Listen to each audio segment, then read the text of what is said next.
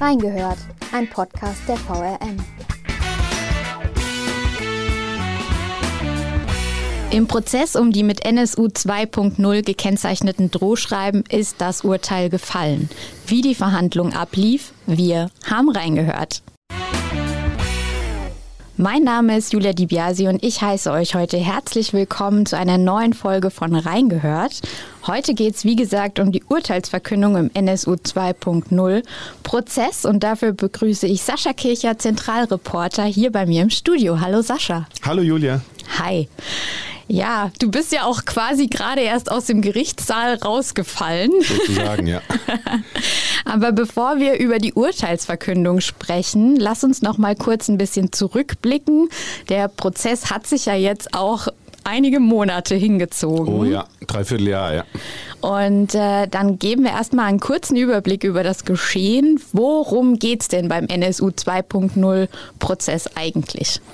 Also zunächst muss man vielleicht das Kürzel NSU 2.0 mal erklären, denn ja, wenn man regelmäßig in dem Prozess ist, dann hat man das natürlich irgendwie ständig präsent und vor Augen. Also der sogenannte NSU 2.0 nimmt äh, Bezug auf die äh, Terrormordserie des sogenannten Sozi nationalsozialistischen Untergrunds NSU.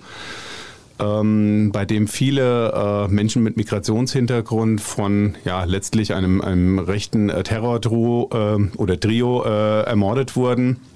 Und darauf hat ja, mittlerweile kann man sagen, der äh, Verfasser der Schreiben, äh, der gestern verurteilt wurde, direkt Bezug genommen. Es ist eine Serie von äh, Drohschreiben, die äh, zwischen 2018, August 2018 und Mai 2021 verschickt wurden per SMS, per E-Mail, per Fax. Zum Inhalt es sind ich glaube 81 waren das, oder? Ja, 81 ja, Stück. Also schon ähm, richtig viel. Ja, ähm, der Inhalt ist ja sehr hasserfüllt mit deutlich äh, rechtsextremistischen Ver, äh, Verweisen oder Bezügen, unterschrieben dann auch mit Heil Hitler, der Führer, äh, Obersturmbannführer und solche Dinge. Sehr menschenverachtend, ähm, sehr frauenfeindlich auch. Es sind ja überwiegend äh, äh, weibliche Empfänger gewesen. Es wurde bedroht, es wurde damit bedroht, den Kindern der Empfängerin etwas anzutun. Da war von Schlachten und Tranchieren die Rede, also ganz abscheulich. Und also es wurden Journalisten, äh, Rechtsanwältinnen etc. angeschrieben und bedroht. Es gab aber auch äh, Schreiben, die an Gerichte und auch an Schulen gingen. Die Walter-Lübcke-Schule hat auch so ein Schreiben bekommen. Ja, ganz abscheuliche Dinge, die da irgendwie miteinander vermischt wurden teilweise in einer seltsamen Mischung aus so einer Behördensprache, also sehr formale äh, und auch mit juristischen Bezügen versetzte Sprache und dann teilweise einfach wilde äh, Beschimpfungen, auch mit sexuellen Konnotationen. Ähm, also sehr bizarr, wurde in dem Prozess auch mehrfach dann immer verlesen, wenn Empfängerinnen als Zeugen da waren. Man greift sich echt an den Kopf und denkt, wer kommt auf solche, auf solche Dinge und die dann auch noch zu verschicken. Jetzt hast du schon gesagt, es waren auch viele weibliche Empfänger dabei, Journalisten, Personen des öffentlichen Lebens. Gibt es da irgendwelche Zusammenhänge, die festgestellt werden konnten zwischen den ausgewählten Personen, zwischen den Empfängern dieser Drohschreiben? Ja, auf den ersten Blick scheint die Gruppe doch eher heterogen zu sein. Also der, der Fernsehsatiriker Jan Böhmermann, sicher der prominenteste, äh, ist dabei gewesen. Die Comedian äh, Caroline Kebekus, dann haben wir mehrere äh, Fernsehjournalistinnen oder Moderatorinnen wie Anja Reschke und Maybrit Illner, die dort auch aufgetreten sind im Prozess als Zeuginnen. Wir haben äh, Politikerinnen äh, der Linkspartei, also die äh, Janine Wissler aus Hessen hier und die Bundestagsabgeordnete Martina Renner.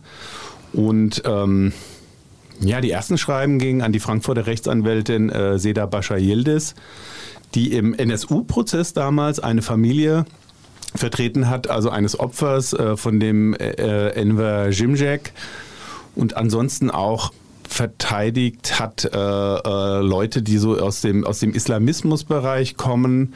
Also viele äh, äh Mandanten mit äh, Migrationshintergrund auch. Was alle verbindet, ja, ist so jetzt ganz vage mal gesagt ein Engagement in irgendeiner Form gegen rechte Tendenzen oder halt in der Wahrnehmung des Täters, äh, dass sie sich da engagiert haben. Dann bleiben wir doch mal gerade noch mal einen Moment beim Täter. Also wie hast du denn den Angeklagten vor Gericht erlebt? Bin ja jetzt nicht seit, ich glaube, 16. Februar hat der Prozess begonnen. Also der, der, der Auftakt war schon mit einem Paukenschlag. Da hat der Alexander M. sich vor Gericht dann so mit gekreuzten Stinkefingern äh, gezeigt und hat schon so ein bisschen auch so eine, so eine Art Duftmarke gesetzt wie das ja von seinem Charakter her, äh, was da zu erwarten ist. Ich bin dann Anfang März eingestiegen, ich glaube am dritten Verhandlungstag. Was man sagen kann ist, ähm, also er ist ein sehr renitenter Mensch, der ja sich ständig auch dazwischen gemeldet hat, also auch der Vorsitzenden Richterin dann immer reingequasselt hat und auch ständig Erklärungen abgegeben hat und Strafanträge gestellt hat, also sich auch immer so ein bisschen auch den Prozess als Bühne genutzt hat, um zu zeigen, ich bin nicht doof, also er ist ein sehr intelligenter Mensch ähm, und er hat sich auch scheinbar in diesen jetzt mittlerweile anderthalb Jahren Untersuchungshaft viel juristisches Wissen drauf geschafft. Ähm, hat dann auf Paragraphen und die Strafprozessordnung und das Strafgesetzbuch Bezug genommen.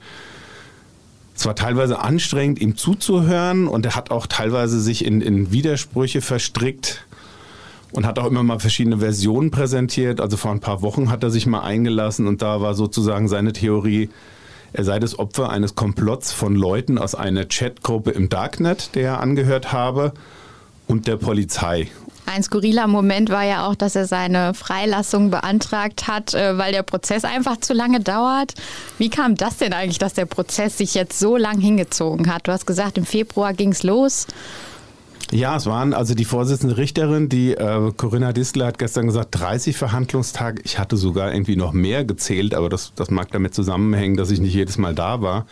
Ich habe, glaube ich, insgesamt zehn Termine äh, besucht schon viel. Ja, auf jeden Fall. Man muss, also man muss schon sagen, er ist im Mai verhaftet worden, 21. Dann hat es ein Dreivierteljahr gedauert, bis er vor Gericht stand. Dann hat der Prozess sich jetzt ein Dreivierteljahr hingezogen. Es sind halt während des Prozesses viele offene Fragen oder Ungereimtheiten auch schon mal aufgetaucht, denen dann das Gericht immer noch nachgehen musste. Also da hatte ich als, als Beobachter so das Gefühl, es ist nicht wirklich alles so ganz ausermittelt. Also wenn zum Beispiel die, die Zeugin Anja Reschke, ähm, Fernsehmoderatorin aus der ARD, hat dann von einem Ereignis erzählt, wo ja, die Polizei angerufen wurde, in ihrem Haus oder in ihrer Wohnung sei ein Mord vorgefallen und die Polizei ist dann hingefahren. Letztlich ging es quasi darum, äh, äh, zu gucken, ob die ausgespähte Adresse die richtige ist. Ähm, und solchen Dingen wurde dann halt auch nicht nachgegangen. Das heißt, das musste nochmal irgendwie eine Tondatei angefordert werden oder halt beim LKH in Hamburg nachgefragt werden. Und auch viele Dinge, die der Angeklagte so angegeben hat, denen musste man nochmal nachgehen. Also gerade so technische Fragen. Wir haben gestern viel über Page-Sys-Files und, und irgendwelche Websockets und solche Sachen halt irgendwie äh, dann auch gehört und äh, gelernt mittlerweile auch das hat halt einfach dazu geführt, dass sich das Ganze sehr lange hingezogen hat. Man wollte ja, ja möglichst sorgfältig sein. Ja. Kannst du noch mal rekapitulieren, was dem Angeklagten jetzt ganz genau vorgeworfen wurde? Wie viel Zeit haben wir? Ah. also es sind, sind sehr viele Dinge. Er ist auch gestern wegen sehr vieler Straftaten äh, äh verurteilt worden, ähm, ohne Anspruch auf Vollständigkeit, Volksverhetzung. Aufruf zu Straftaten, Störung der öffentlichen Ruhe, äh, Beleidigung, Bedrohung, versuchte Nötigung. Und abseits von diesen Schreiben wurde ihm noch vorgeworfen, äh, ich glaube letztlich war es jetzt in der Verurteilung tätlicher Angriff auf Vollstreckungsbeamte. Ähm, das war bei seiner Verhaftung letztes Jahr in, in Berlin, halt in seiner Wohnung, wo er mit einer Schreckschusswaffe dann auf die Polizei gezielt hat. Und Besitz von verbotenen Gegenständen, also ein Würgeholz und ja, jugendpornografische Dateien, die ihm, die bei ihm auf seinen Rechnern gefunden wurden. Also jede Menge.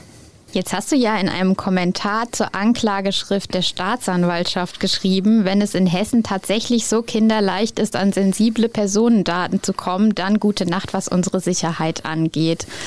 Kannst du da vielleicht noch mal ein bisschen mehr dazu sagen? Was waren da die Hintergründe? Du hast schon gesagt, man hatte als Zuschauer, als, als Reporter vor Ort oft das Gefühl, dass so im Hintergrund nicht alles ausermittelt wurde.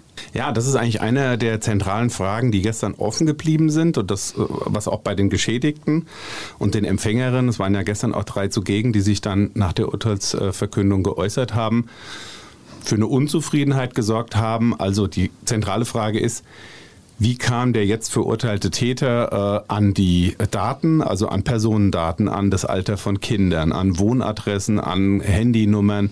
Die, sind ja, die stehen ja nicht im Telefonbuch bei solchen Leuten wie Anja Reschke, die sich schon ja auch positioniert politisch äh, und deswegen halt auch einfach viel, viel negatives Feedback bekommt über Social Media die steht nicht im Telefonbuch, die kann man nicht einfach anrufen oder die Mailadresse halt irgendwo rausfinden. Ja, ich glaube an Jan Böhmermann auch nicht unbedingt. Ich habe noch keine Mail an Jan Böhmermann geschrieben. Ich wüsste gar nicht, wo, wohin ich da schreiben würde. Also äh, es sind viele Daten in, und das ist halt eben, das gehört zu den bitteren Erkenntnissen, in hessischen Polizeirevieren und auch in anderen Bundesländern abgefragt worden. Die offizielle Version ist jetzt, da hat der, der Alexander M. angerufen und hat halt irgendwie sich entweder als Kollege oder als sonst wer ausgegeben und ist dann an diese Daten gekommen. Die wurden ihm also ungeprüft von, von Polizeibeamten sozusagen gegeben. Und ja, die Kernfrage ist, also was gestern auch nicht wirklich gelöst wurde, und die Richterin hat gesagt, ähm, über die Hintergründe und gerade über diese Datenabfragen konnten wir hier nichts Entscheidendes herausfinden. Das ist nicht sehr zufriedenstellend, aber es ist jetzt nicht unsere Aufgabe gewesen.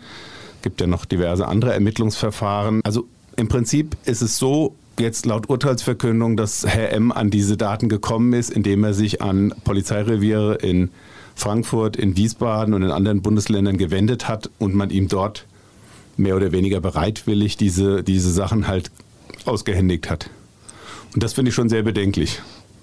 Ja, Jetzt haben wir schon drüber gesprochen. Es waren viele prominente Zeugen dann auch vor Ort, die eben diese Drohschreiben erhalten haben. Wie war das vor Ort, wenn man so prominente Zeugen da hört? War das was Besonderes, so einen Jan Böhmermann vor Gericht zu erleben? Das ist schon kurios. Also das kann man ruhig auch als als Reporter mit ein paar Jahren Berufserfahrung sagen, ich bin jetzt nicht in allzu vielen Gerichtsprozessen bisher gewesen, aber wenn dann eben so, so ein Jan Böhmermann da auftaucht, ich glaube, der hatte auch einen Rechtsanwalt als Zeugenbeistand mit dabei, der hat dann auch sich mal umgetreten, hat mal in den Zuschauerraum so geguckt, wer so alles dann da ist. Der hat natürlich auch den Auftritt genutzt und hat dann natürlich so ein bisschen von seinen eigenen Kompetenzen irgendwie das, das Publikum und das Gericht äh, profitieren lassen, in Anführungszeichen. Hat gesagt, da steckt viel mehr dahinter. Es gibt im Darknet irgendwelche Gruppen, äh, wo es um Doxing geht, also um die Weitergabe von geheimen Personendaten. Hat der Polizei vorgeworfen, sie sei mit solchen ja, mit solchen digitalen Dingen oder mit Sachen, die im Internet stattfinden, vollkommen überfordert. Also hat das ein bisschen auch als seine Bühne genutzt. Ich meine, der Mann ist Moderator und Entertainer und so, so ist er auch vor Gericht ein bisschen aufgetreten. Es gab Zeugenaussagen von Leuten, also Böhmermann ist ja auch äh, äh Empfänger gewesen, die waren schon ein bisschen beeindruckender. Also gerade bei der Anja Reschke, weil da halt auch Kinder involviert waren, die bedroht wurden. Man hat also das Gefühl gehabt, das macht was mit diesen Leuten. Wir haben auch gehört von Leuten, die gesagt haben, ich musste hinterher in Psychotherapie, ich habe unter Schlaflosigkeit gelitten oder unter Essstörung. Also ein Angeklagter hat in einer seiner diversen Einlassungen mal gesagt, ja, also seine Täterschaft hat er immer bestritten, hat das versucht so runterzuspielen. Es waren ja nur alberne Pöbeleien äh, ohne irgendwie große Hintergedanken und man habe sich dabei sicherlich nichts Böses gedacht. Aber die Richterin hat es gestern gesagt, also Worte können verletzen können schlimme Folgen haben und das haben wir gehört. Also die Leute waren auch, die, die Empfängerinnen waren in ihrem Sicherheitsgefühl deutlich eingeschränkt. Sie haben sich daheim nicht mehr wohl und sicher gefühlt. Und das Allerschlimmste ist, bei, bei Sicherungsmaßnahmen, also dass mir daheim vielleicht eine Videokamera oder sowas dann installiere, hat man selten auf die Polizei vertraut, weil dann wirklich der Satz gefallen ist, ich möchte nicht, dass irgendwelche Daten jetzt noch bei irgendwelchen Sicherheitsbehörden dann sind, weil ich nicht weiß, was damit passiert. Und das ist schon das schon schlimm, wenn also so ein Vertrauen in Polizei und Ermittlungsbehörden nicht mehr gegeben ist, also man sozusagen dem Rechtsstaat nicht mehr zutraut, dass er die Bürger halt schützen kann. Ja, jetzt hat ja auch unter anderem Böhmermann, obwohl er ein bisschen eine Show abgezogen hat, äh, das würde, ja, würde ich so unterschreiben. Aber er hat ja auch angedeutet, dass er sich nicht vorstellen kann, dass es sich nur um einen Täter handelt. Und du hast es jetzt schon angesprochen, es wurde die Alleintäterschaft von ihm jetzt verurteilt. Das Gericht hat selbst aber auch, oder die Vorsitzende Richterin, die Corinna Distler, hat selbst auch Zweifel daran geäußert in Teilen, ist aber dann doch der Staatsanwaltschaft gefolgt.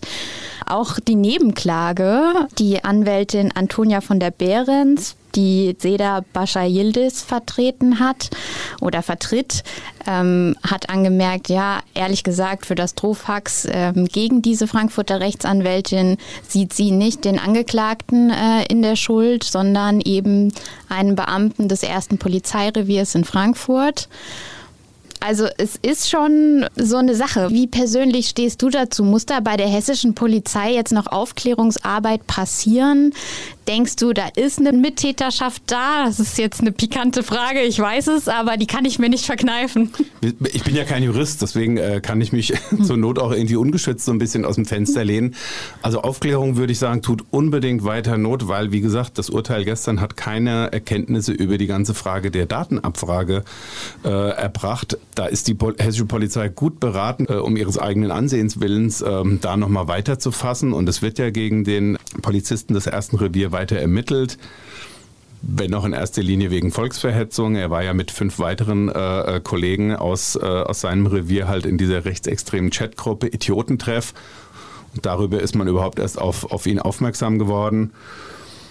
Die Frage gestern wirklich war, ob der Angeklagte auch für dieses erste Drohfax aus dem August äh, 2018 gegen Seda Bascha Yildiz verurteilt wird. Das hat das Gericht getan, hat das auch begründet, hat dabei aber zu bedenken gegeben, ja, dass man noch viele Zweifel habe, dass es nicht ganz sicher sei, dass man davon ausgehe, dass es sehr wahrscheinlich sei. Die Nebenklage hat ja, das war wirklich ein kurioser Moment im Frühjahr, als sie dann äh, äh, Indizien vorgelegt hat, die dafür sprechen, dass das halt nicht der Alexander M. gewesen sein kann, weil zum Beispiel diese, diese, äh, dieses Drohfax halt äh, von einem Faxanbieter im Netz über ein Handy, also das konnte man ja nachverfolgen, äh, verschickt wurde. Außerdem war der Versand relativ kurz nach einer Datenabfrage und die muss, äh, das konnte man nachweisen, von einem Rechner äh, des ersten Reviers gemacht äh, worden sein.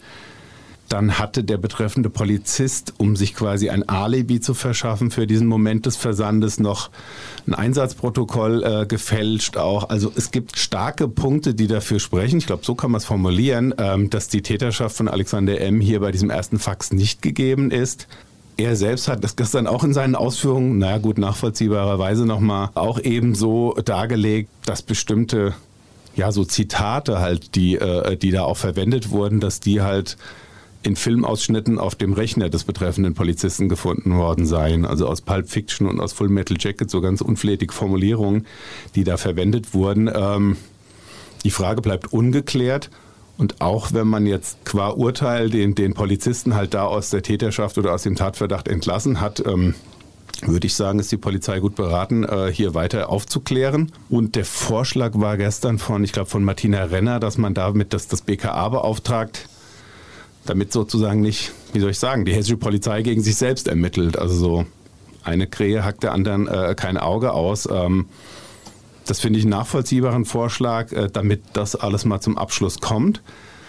Ja, in meinem Kommentar habe ich jetzt heute auch den, den hessischen Innenminister so ein bisschen angegriffen, denn er hatte vergangenes Jahr nach der Festnahme am 3. Mai ähm, von dem Alexander M. gesagt, damit ist die, Polizei, die hessische Polizei sozusagen reingewaschen.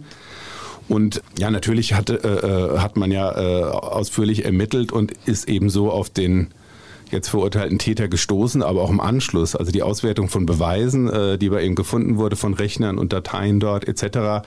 Wenn man ganz böse wäre, würde man sagen, dass die Politik sozusagen die, die Richtung vorgegeben hat und gesagt hat, wir haben unseren Täter, das war's. Äh, das wird natürlich schwer nachzuweisen sein, aber ähm, die Staatsanwaltschaft ist sozusagen der, der These äh, gefolgt und die, das Gericht hat sich dem jetzt auch angeschlossen. Was natürlich unbefriedigend ist für die, für die Empfängerin und die Opfer dann, ja. Der Polizist, den du jetzt angesprochen hattest, der war ja auch vor Gericht geladen, war auch da, hat aber nichts gesagt, oder? Er hat Zeugnis, also von seinem Zeugnisverweigerungsrecht Gebrauch gemacht. Also er, wenn ich es richtig in Erinnerung habe, also es gab viele Polizisten, die da beteiligt waren vom ersten Revier. Aha die dann äh, äh, ja, damit argumentiert haben, dass sie keine Erlaubnis hätten, hier auszusagen. Da musste sich dann das Gericht und die Staatsanwaltschaft mussten sich halt vorwerfen lassen, dass man sich da nicht um so eine Aussagegenehmigung gekümmert hatte. Also wenn ich es richtig in Erinnerung habe, ich möchte mich nicht festlegen jetzt, glaubt der Polizist hat auch als Zeuge ausgesagt. Doch, ich bin fast sicher eigentlich. Also an dem Tag bin ich auch da, gew da gewesen. Ähm, war relativ unscheinbar auch vor Gericht. Ähm, ich habe das erst so gar nicht so, so richtig wahrgenommen. Und bei vielen anderen Polizisten, also es gab Aussagen in die eine Richtung, dann hat man sich teilweise widersprochen auch. Es wurde auch die Ermittlungsarbeit dann kritisiert von anderen Polizisten. Also es hat sich nicht so ein, so ein wirklich einheitliches Bild dargestellt. Darauf hat der Angeklagte halt gestern auch nochmal in seiner sehr ausführlichen Erklärung nochmal irgendwie Bezug genommen auch. Also im Prozess hat man immer gedacht, der sitzt da so und, und hört zu, aber scheinbar hat er sich doch viele Notizen gemacht und hat dann gestern nochmal anderthalb Stunden alle möglichen Zeugenaussagen irgendwie gegeneinander gestellt und hier nochmal irgendwelche Unstimmigkeiten oder vermeintliche Unstimmigkeiten aufgezählt. Im Prinzip hätte man nochmal sagen müssen, wir schauen uns eine Videoaufnahme von allen, von allen rund 30 Verhandlungstagen auch irgendwie an. Aber es ist, es ist, glaube ich, gar nicht möglich. Dass, also ich weiß auch nicht, ob von den Kollegen wirklich jemand da alle 30 Verhandlungstage besucht hat. Man tauscht sich auch immer ein bisschen aus mit den Kollegen oder sagt, was war beim letzten Mal da oder was hat sich jetzt Neues ergeben. Äh, und ansonsten habe ich natürlich versucht, die Berichterstattung auch immer zu verfolgen, wenn ich nicht selbst da war. Und ja. Jetzt haben wir schon über die Opfer gesprochen und über die ja wirklich, wirklich schlimmen Drohungen, die ja auch vor Gericht immer von der Vorsitzenden Richterin Distler verlesen worden sind mhm. in allen Einzelheiten. Teilweise auch mehrfach und also es ist schwer zu ertragen dann auch oft gewesen, ja. Ja, genau, das wäre jetzt meine Frage oh, gewesen. Oh, wie, hat sich das, wie hat sich das angefühlt, wenn man da sitzt und sich das anhören muss? Das ist schon. Nimmt man das mit nach Hause auch oder? Also das nicht unbedingt. Das konnte ich dann irgendwie, glaube ich, ganz, ganz gut auch abschütteln. Aber es ist, also das Gericht äh, trägt das ja vor. Das ist dann auch Teil der, äh, des Protokolls. Das heißt, die, die Frau Diesler hat das verlesen auch wirklich vom, vom Absender, Betreff und sonst was und wirklich alles im Wortlaut, auch diese, diese, ja, diese Fäkalsprache und diese, diese sexuellen Beschimpfungen, da ist Schlampe noch das Allerfreundlichste wirklich. Äh, und halt auch das, was von Heil Hitler als Abschiedsgruß äh, oder solche Dinge wird wirklich verlesen. Ja, man ist wirklich entsetzt, obwohl man vorher schon ungefähr so, so mitgekriegt hat, was, was da so alles drin ist. Aber wenn man den, den Wortlaut dann wirklich kennt, dann greift man sich wirklich an den Kopf und denkt, welches, das ist eine persönliche Einschätzung, aber welches kranke Hirn hackt sich sowas aus? Und ich glaube auch nicht, dass man hinterher sagen kann, das ist irgendwie ein dumme Jungenstreich, weil da waren auch so viele Daten drin, also Bezug auf aktuelle Geschehnisse, dann auch auf Daten, die die Empfänger und Empfängerinnen irgendwie betroffen haben. Also das hatte schon, man musste das, glaube ich, ernst nehmen einfach. Das war jetzt nicht einfach irgendwie so, so eine lose, äh, lose Bedrohung. Ich meine, dafür war ja auch sehr viel recherchiert worden und äh, der jetzt verurteilte Täter ist ja arbeitsloser IT-Experte, der hatte also viel Zeit, äh, äh sich halt äh, ja bestimmte Sachen halt zu recherchieren, aber also mir persönlich ging es jetzt nicht so nahe, dass ich das noch irgendwie mit nach Hause genommen habe. Jetzt haben ja einige von den Opfern von den Drohschreiben gegen Sie auch erst vor Gericht erfahren, richtig? Da habe ich mich gefragt, wie, wie ist das, wie kann das sein? Sind das einfach Drohschreiben gewesen, die noch nicht abgeschickt worden sind oder? Ja, das, das Verrückte ist, dass manchmal Schreiben an, an weiß nicht, an irgendwelche Zeitungsredaktionen. Er hat dann irgendwie an die Taz auch irgendwas geschrieben und da wurde dann in einem Nebensatz wieder, wieder irgendwelche anderen Personen, die auch schon selbst was bekommen hatten, auch wieder beleidigt und bedroht.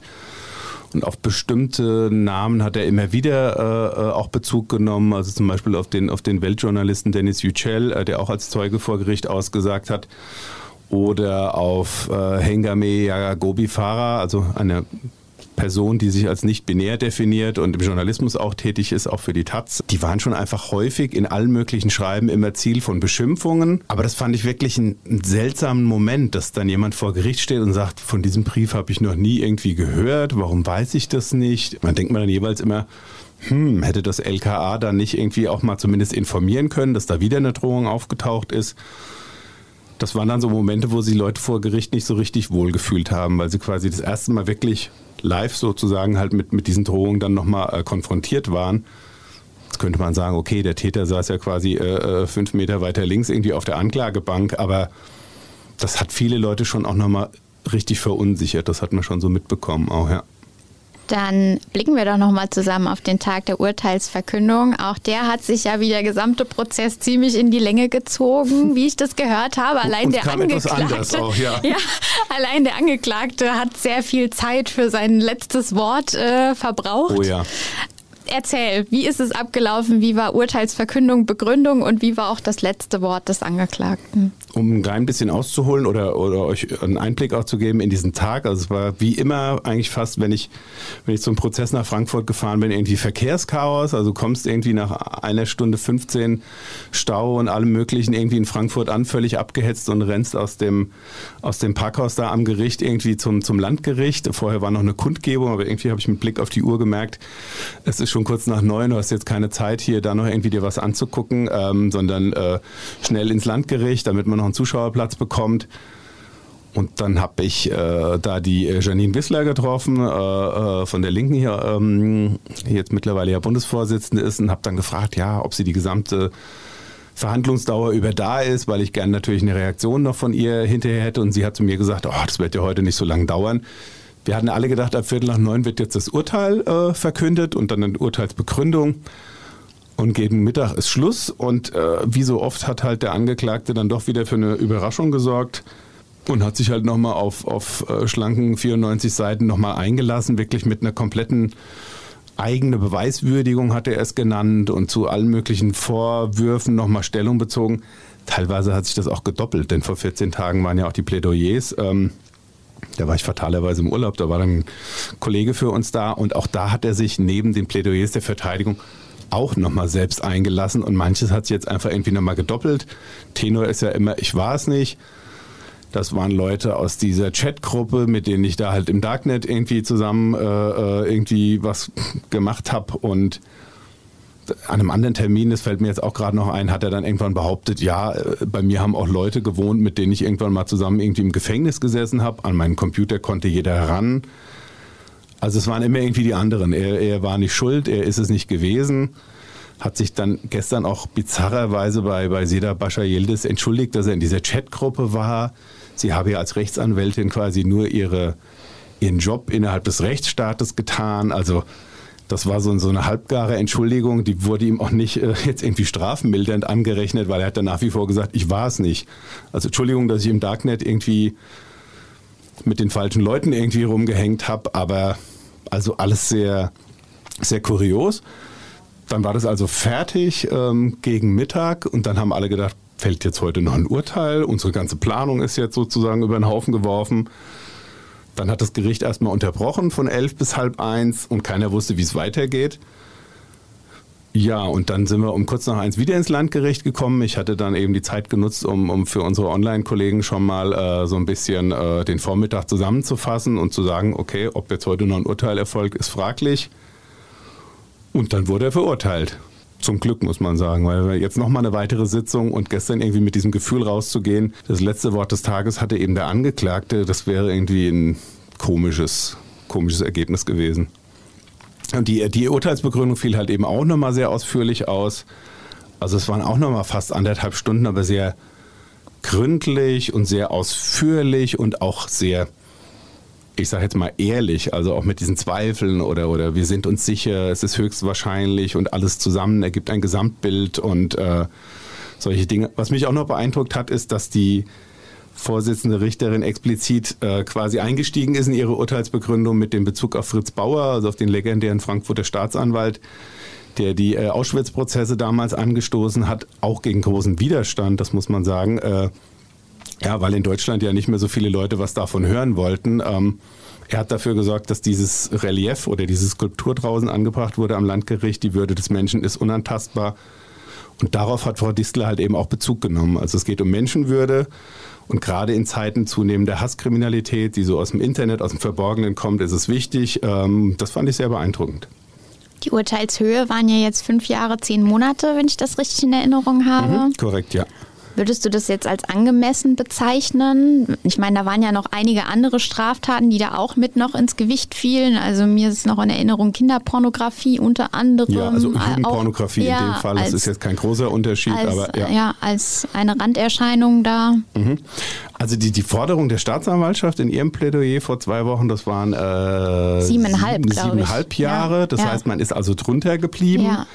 Weil in bestimmten Fällen, sie hat das sehr ausführlich gestern auch begründet, man gesagt hat, hier ist ja ein Freispruch, so schwer das zu fassen ist, eben äh, äh, äh vorzunehmen, weil es sind wirklich, das sind ja Dutzende Fälle. Sie hat dann für jeden einzelnen Fall, warum ist jetzt hier keine, keine Verurteilung erfolgt, weil zum Beispiel auch ein Strafantrag nicht, nicht vorlag von jemandem, der, der da sozusagen keine, keine Anzeige erstattet hat oder weil in manchen Fällen ist bei dem Versuch blieb, also nicht Nötigung, sondern versuchte Nötigung, das musste dann also anders bewertet werden. Man hat dann auch für die einzelnen Delikte immer und für die Fälle immer das Urteil dann verlesen. Und ich glaube, insgesamt war die Rede davon, dass das in Summe ungefähr 40 äh, Jahre ergeben hätte. Aber in Deutschland wird natürlich niemand für, für 40 Jahre verurteilt. Mhm. So, dass es sicher, ja, ich weiß nicht, angemessen ist. Äh, ich, glaube schon. Also mit dem, was, was jetzt so äh, ihm nachgewiesen werden konnte. Ähm, und durch das, was er in, seinem, in seiner Erklärung gestern noch gesagt hat, also Lügen und Manipulation, da hat die Staatsanwaltschaft schon angekündigt hinterher, das wird wahrscheinlich da auch nochmal ein Ermittlungsverfahren geben, dann wegen, weiß nicht, Verleumdung, übler Nachrede oder was auch immer dann. Also da wird er vielleicht dann auch nochmal verknackt, jetzt mal salopp gesagt. Ja. Jetzt ist die Alleintäterschaft immer noch so ein bisschen die Frage. Die Rolle der hessischen Polizei ist immer noch so ein bisschen die mhm. Frage. Ich glaube, eines der Hauptargumente war auch die Einheitlichkeit innerhalb, also mit der einfach diese Drohschreiben verfasst worden sind, weswegen der Angeklagte jetzt verurteilt worden ist, dass die sich einfach doch alle wie aus einem Guss äh, ähneln wie waren denn die Reaktionen jetzt seitens zum Beispiel der Nebenklage oder der Zeugen nach dem Prozess?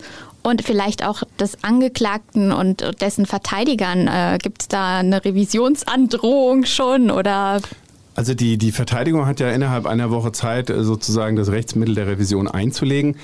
Die beiden, das muss man sagen, Pflichtverteidiger, ähm, die es äh, in Klammern mit ihrem, äh, mit ihrem Mandanten auch nicht immer ganz einfach hatten, ähm, haben sich gestern gar nicht gegenüber der Presse geäußert. Ich könnte mir vorstellen, weil ja zumindest der Mandant gesagt hat, also er hat auch in seiner Erklärung teilweise schon sehr konkrete, vollkommen bizarr Vorschläge gemacht, also dass man ihn zwischen seiner Maximalforderung Freispruch und der Maximalforderung siebeneinhalb Jahre von der Anklage irgendwo dazwischen verurteilen könne dass man vielleicht doch irgendwie Haftverschonung oder, oder dass keine Fluchtgefahr bei ihm besteht, hat dann tatsächlich gesagt, eine Gefahr, dass ich ins Ausland gehe, besteht nicht, denn ich kann das Ausland nicht leiden.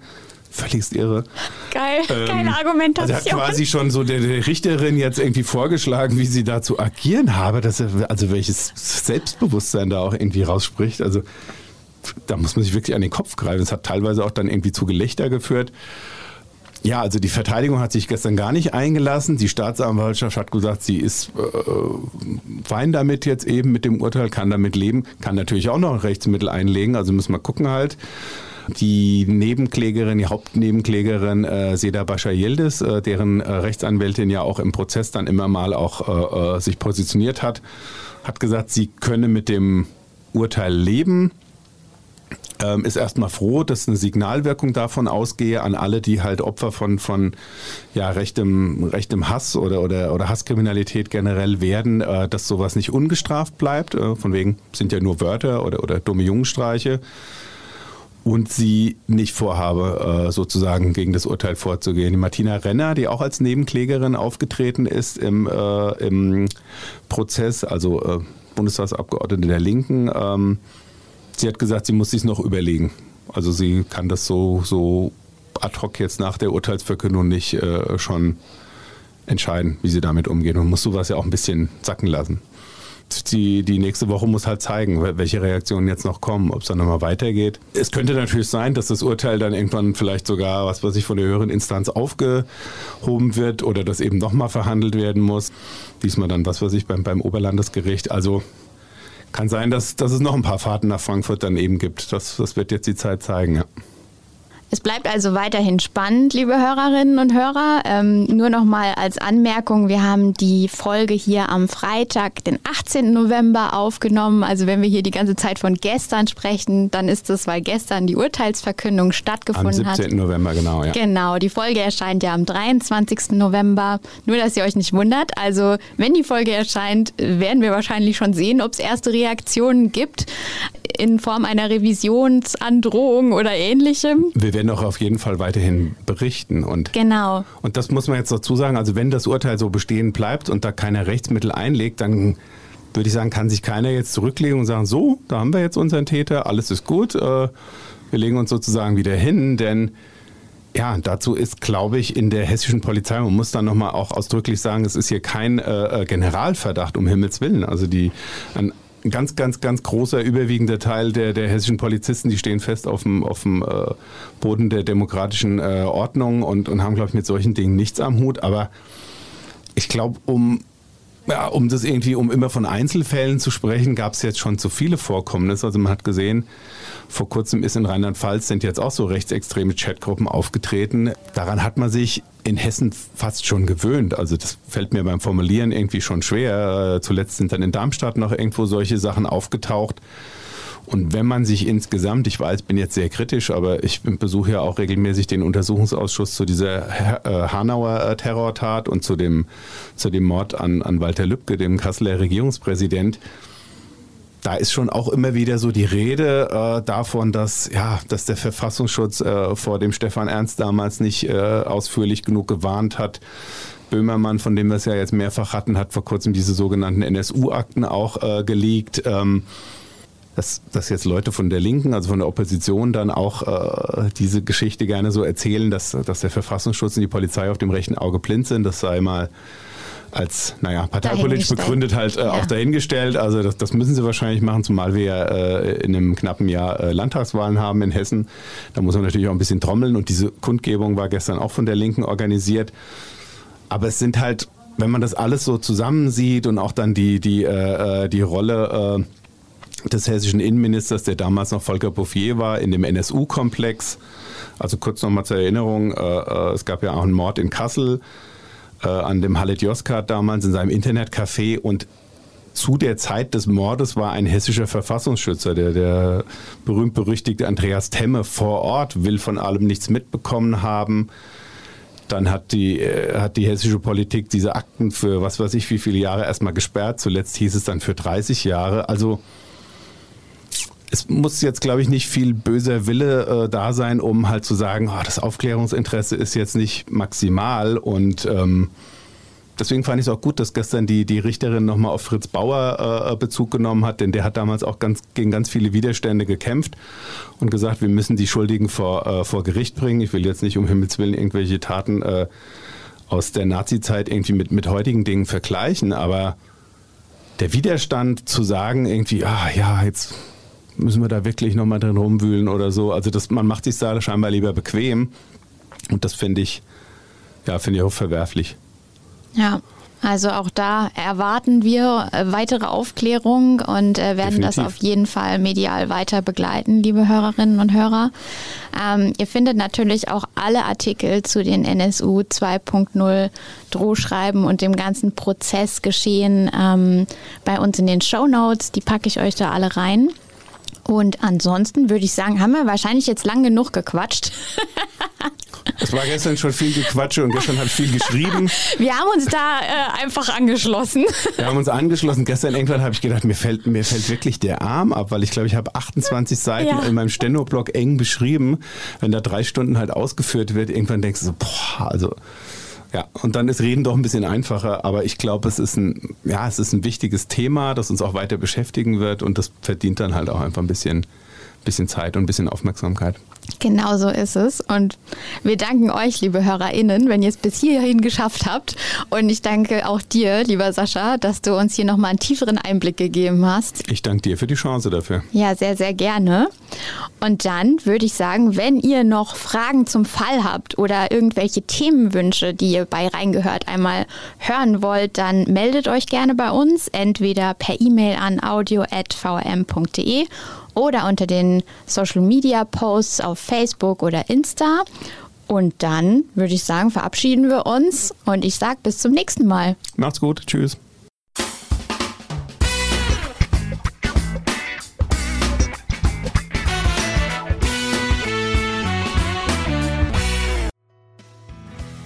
Reingehört ist eine Produktion der VRM von Allgemeiner Zeitung, Wiesbadener Kurier, Echo Online und Mittelhessen.de. Redaktion und Produktion die VolontärInnen der VRM. Ihr erreicht uns per Mail an audio.vrm.de.